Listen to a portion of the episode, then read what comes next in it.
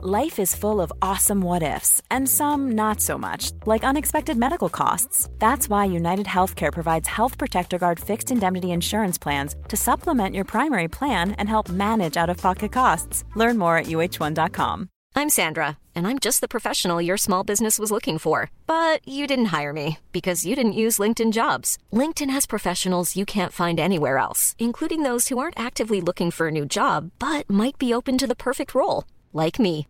In a given month, over 70% of LinkedIn users don't visit other leading job sites. So if you're not looking on LinkedIn, you'll miss out on great candidates like Sandra. Start hiring professionals like a professional. Post your free job on linkedin.com/people slash people today. Quality sleep is essential. That's why the Sleep Number Smart Bed is designed for your ever-evolving sleep needs. Need a bed that's firmer or softer on either side? Helps you sleep at a comfortable temperature? Sleep Number Smart Beds let you individualize your comfort so you sleep better together. JD Power ranks Sleep Number number 1 in customer satisfaction with mattresses purchased in-store. And now, save 50% on the Sleep Number limited edition Smart Bed for a limited time. For JD Power 2023 award information, visit jdpower.com/awards. Only at a Sleep Number store or sleepnumber.com.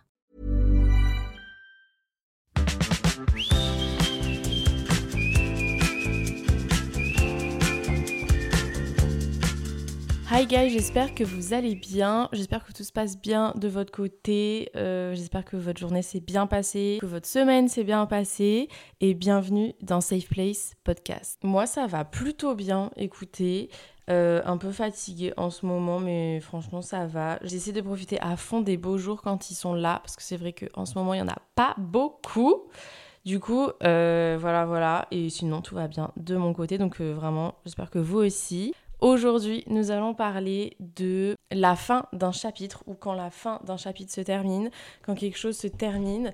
Plus précisément, moi, je vais parler de mon expérience avec la fin de mon échange universitaire, puisque déjà, je trouve que c'est quand même un très bon exemple pour parler d'un vrai chapitre qui se termine, quelque chose que, que tu as construit ou qui s'est passé pendant un certain temps et que bah, ça se termine pour une certaine raison ou pour une autre. C'est pas forcément ton choix, des fois c'est le tien, etc. Mais bref, quelque chose qui se termine. Mais voilà, donc en fait, le gros du sujet, c'est la fin d'une ère, la fin d'un chapitre, appelez ça ce que vous voulez.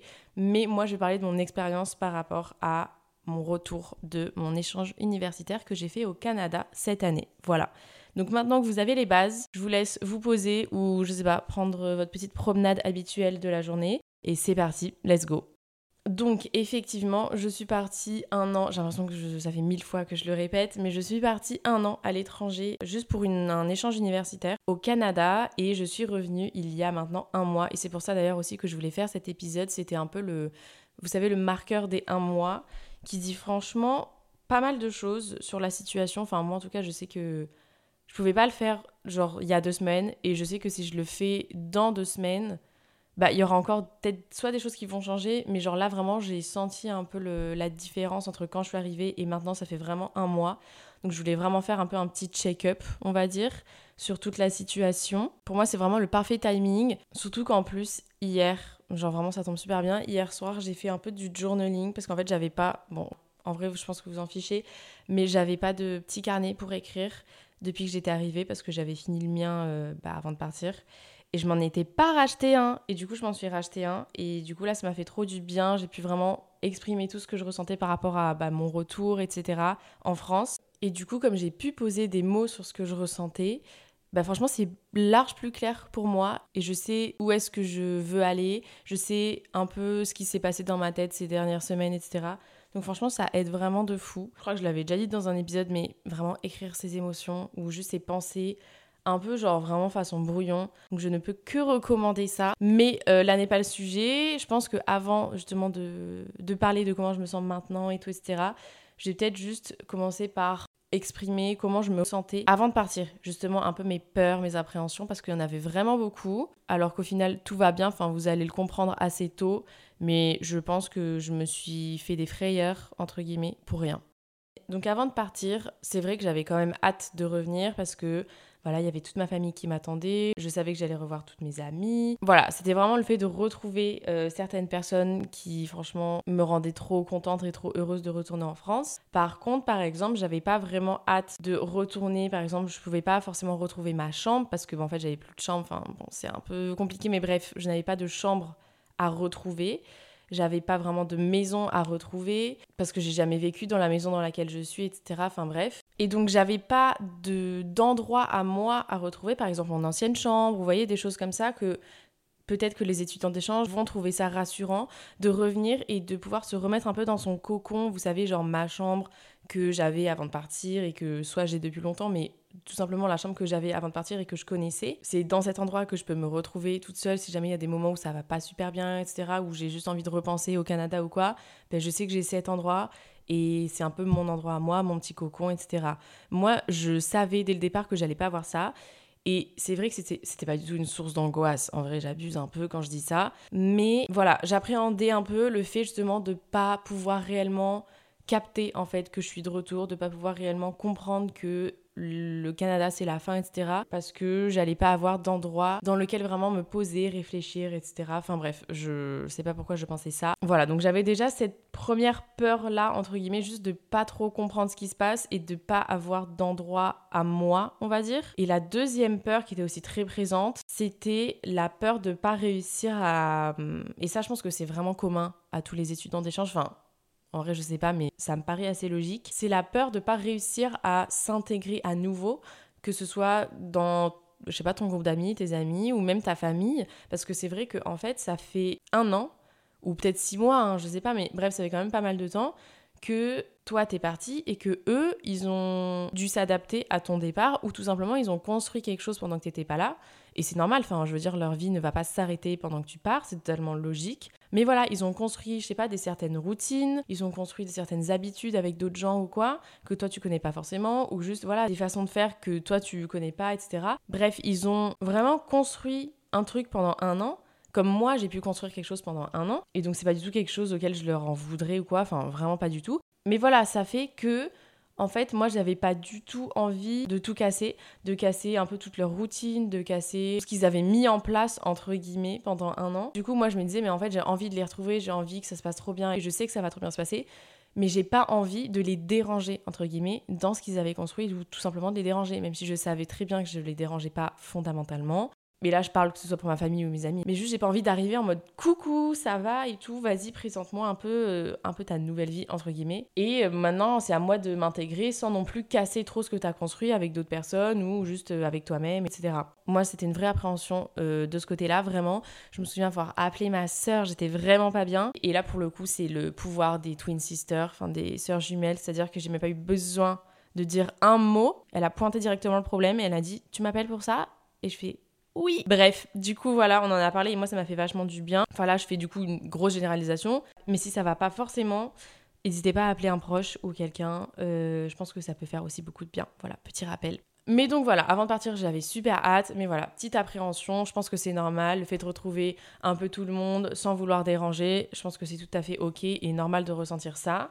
Mais vous allez le comprendre assez vite, je me suis beaucoup trop prise la tête pour un truc qui n'était pas aussi deep. Genre, c'est pas non plus un truc de fou le retour. C'est pas un truc hyper profond, en mode tu ressens mille émotions à la fois et tout. Enfin, moi, je l'ai pas du tout ressenti comme ça. Et donc maintenant, je vois que je me suis vraiment trop prise la tête quand j'étais là-bas, que je réfléchissais trop, je me posais trop de questions. Ouais, vraiment, j'appréhendais trop le truc, alors qu'au final, euh, bon, vous allez le voir littéralement dans deux secondes, mais c'était pas grand chose quoi. Parce qu'effectivement, quand je suis arrivée, tout s'est très bien passé, les retrouvailles se sont très bien passées, j'ai pu revoir mes potes, j'ai pu revoir ma famille, j'ai pu revoir mon petit frère, enfin bref, j'ai pu revoir plein de personnes, ça m'a fait extrêmement plaisir, c'était trop cool. Et évidemment que c'est pas la même chose qu'avant, mais c'est normal parce que bah, les personnes changent, les situations changent, enfin voilà, la vie change, la vie avance, la vie prend son cours. Et tant mieux, au final, tant mieux, parce qu'en fait, si les choses restaient comme elles étaient avant, si les choses restaient comme elles étaient il y a un an, ou même si elles restaient comme elles étaient il y a dix ans, bah au final déjà c'est pas rigolo, c'est nul.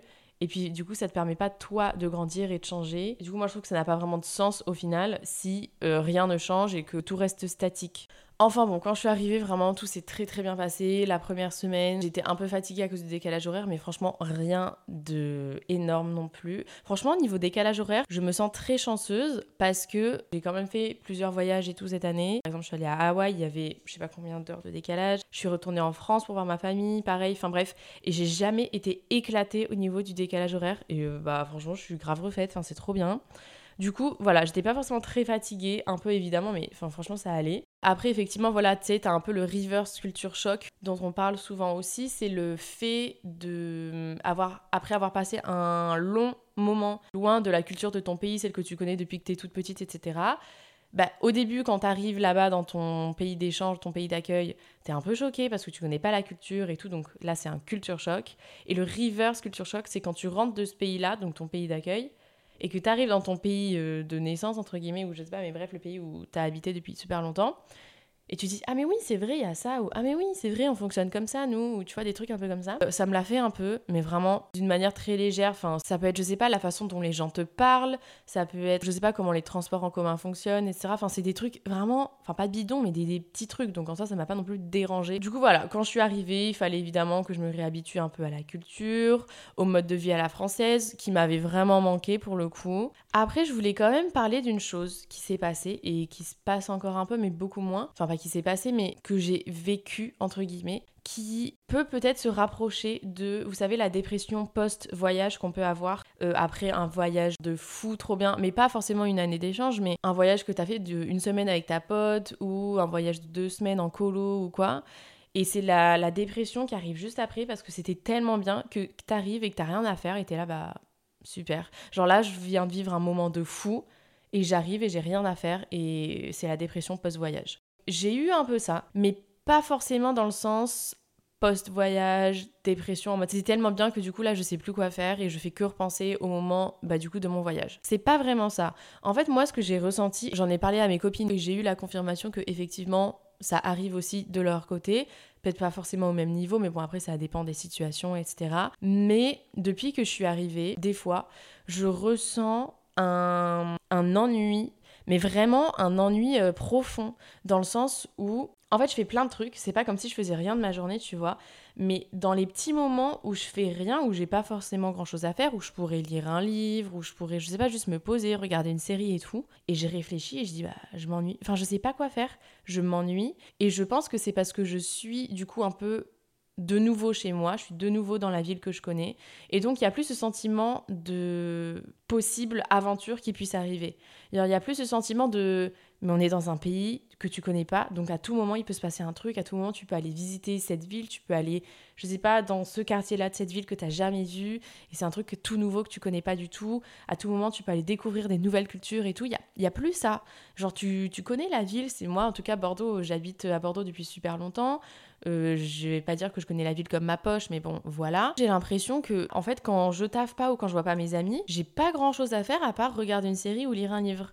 Et je trouve ça trop dommage. En vrai, je pense que je pourrais. Il y a plein d'activités à faire dans la ville où je suis. Il y a plein de, de, trucs à découvrir, même dans la région ou quoi. Comme c'est pas un pays que je connais pas, comme c'est pas un truc en mode étudiant d'échange et tout, je suis plus trop dans, ce, dans cette dynamique-là. Bah du coup, je m'ennuie un peu. Et bref, je sais pas s'il y a des étudiants d'échange qui m'écoutent et qui ressentent aussi cet ennui-là mais c'est un vrai ennui. Et j'avais jamais euh, ressenti un ennui comme ça. Et c'est pas pour dire que quand je suis avec mes potes, je m'ennuie ou quoi, enfin pas du tout.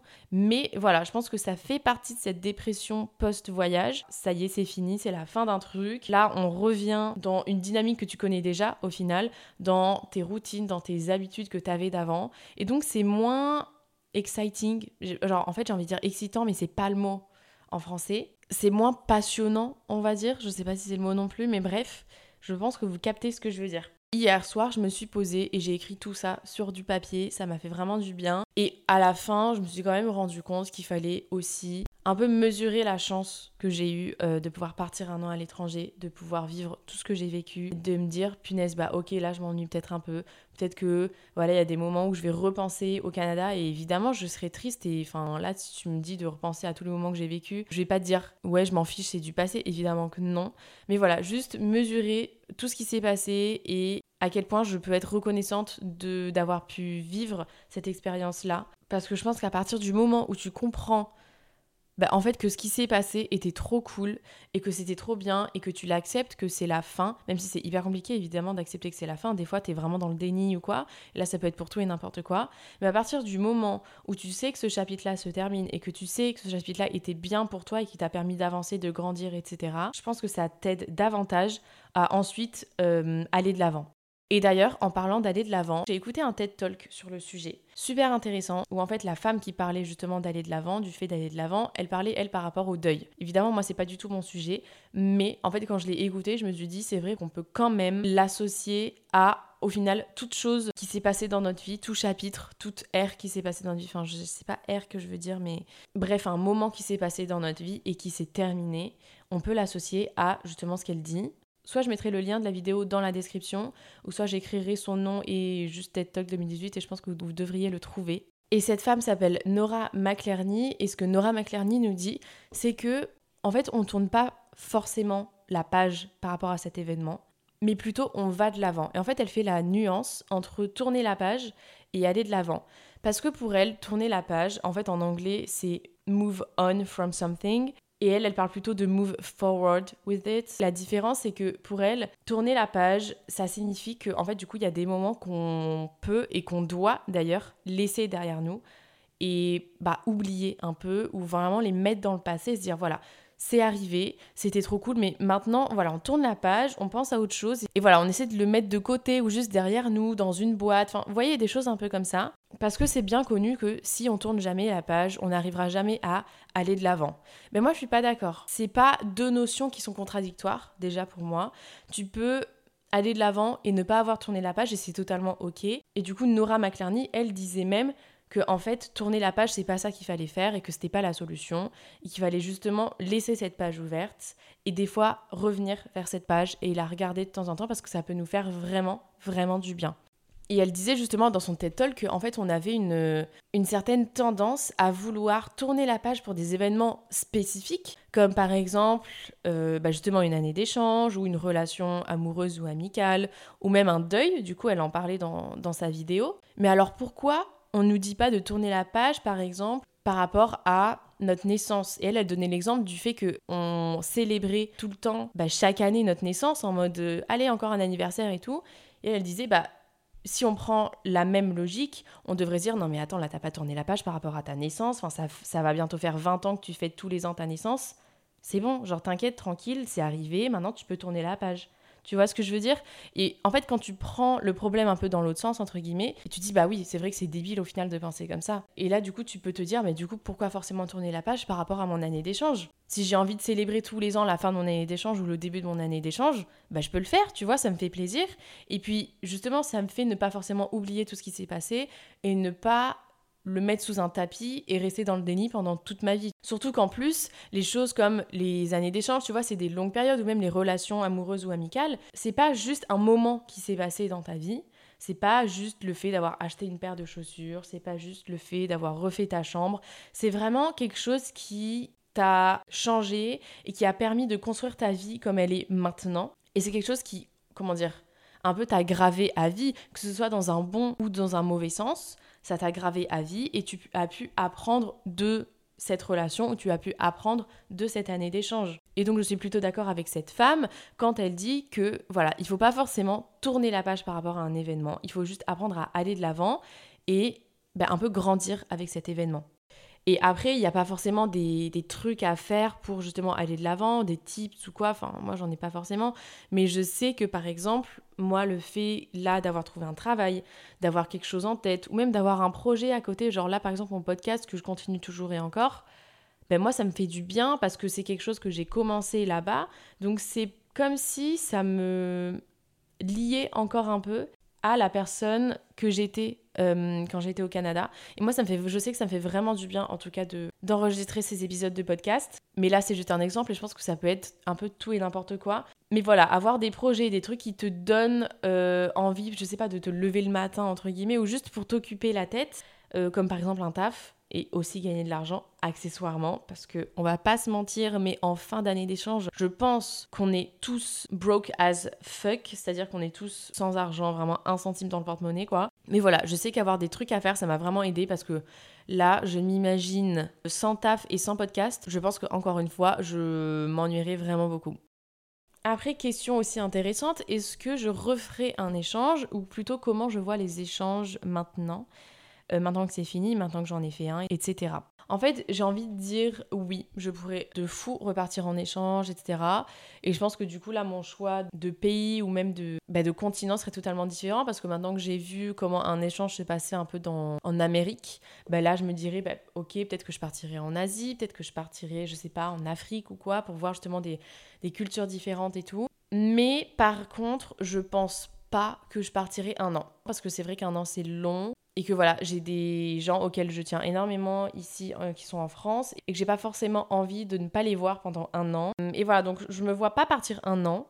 Mais si on me propose de partir six mois à l'étranger, je sais pas, dans des pays enfin totalement euh, différents de la France, franchement, je pense que je dirais pas non. Parce que cette année, elle m'a vraiment permis de découvrir mon côté aventurière, entre guillemets, ou mon côté, bah, let's go, on va découvrir un nouveau pays, let's go, on va découvrir une nouvelle culture. Enfin, en fait, depuis que je suis revenue, j'ai trop envie de voyager, etc. Et je pense que c'est un peu comme tout le monde, et même les personnes qui sont pas parties en échange au final, je pense ont aussi envie de voyager. Du coup, je sais pas ce que je raconte.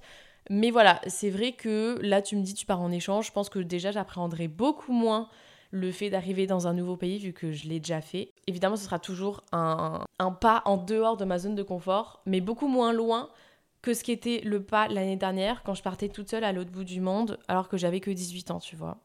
Je pense que maintenant, je vois les échanges comme quelque chose qui peut t'apporter tellement d'opportunités et c'est vraiment quelque chose à prendre en compte et à pas mettre de côté. Et donc si tu recherches quelque chose de différent de ta routine que tu as en ce moment ou si tu as envie de rencontrer des nouvelles personnes ou juste d'en apprendre un peu plus sur toi, sur ce que tu veux faire dans la vie ou tout simplement sur ce que tu es, genre qui tu es entre guillemets, c'est peut-être un peu bateau là, mais vraiment l'année d'échange, je dis pas que c'est une solution, mais ça contribue vraiment à comprendre un peu le monde qui nous entoure voilà, j'ai l'impression d'écrire une lettre de motivation quand je parle. Mais voilà, ça nous aide à comprendre un peu toutes les dynamiques euh, des relations, les dynamiques des cultures, etc. Moi, je trouve ça hyper intéressant. Et je, franchement, je repartirai en échange, c'est sûr. Enfin, non, c'est pas sûr, mais si on me propose, c'est sûr que je dirais oui. Mais juste peut-être pas un an. Voilà, c'est juste pour moi ce qui, ce qui pourrait changer. Et je pense que je vais finir euh, cet épisode par un petit reminder qui est plutôt important et qui m'a fait du bien quand je l'ai entendu. C'est le fait que même s'il y a quelque chose qui s'est terminé, t'es pas forcément obligé de revenir à la version antérieure de toi-même de avant cette période et de avant ce chapitre-là. Et même, je te le conseille au final pas, parce que ce serait comme un, pas en arrière, ou plutôt une. Enfin, pas une régression, mais en fait, tu n'es plus la personne que t'étais avant de partir ou avant cette relation, avant ce chapitre-là. Tu n'es plus la personne pendant cette relation, pendant cette année, pendant ce, ce chapitre-là. Et en fait, maintenant, tu es la personne du après et c'est toute une nouvelle personne et c'est ok et je pense qu'il faut juste savoir accepter ça et justement comprendre qu'on peut s'enrichir nous-mêmes avec euh, toutes ces leçons qu'on a apprises pendant ce chapitre-là qui est terminé malheureusement ou pas, je ne sais pas, ça dépend de votre situation, mais voilà, il n'y a pas vraiment de, de version antérieure de toi-même à laquelle tu dois revenir. En tout cas, tu n'es pas obligé.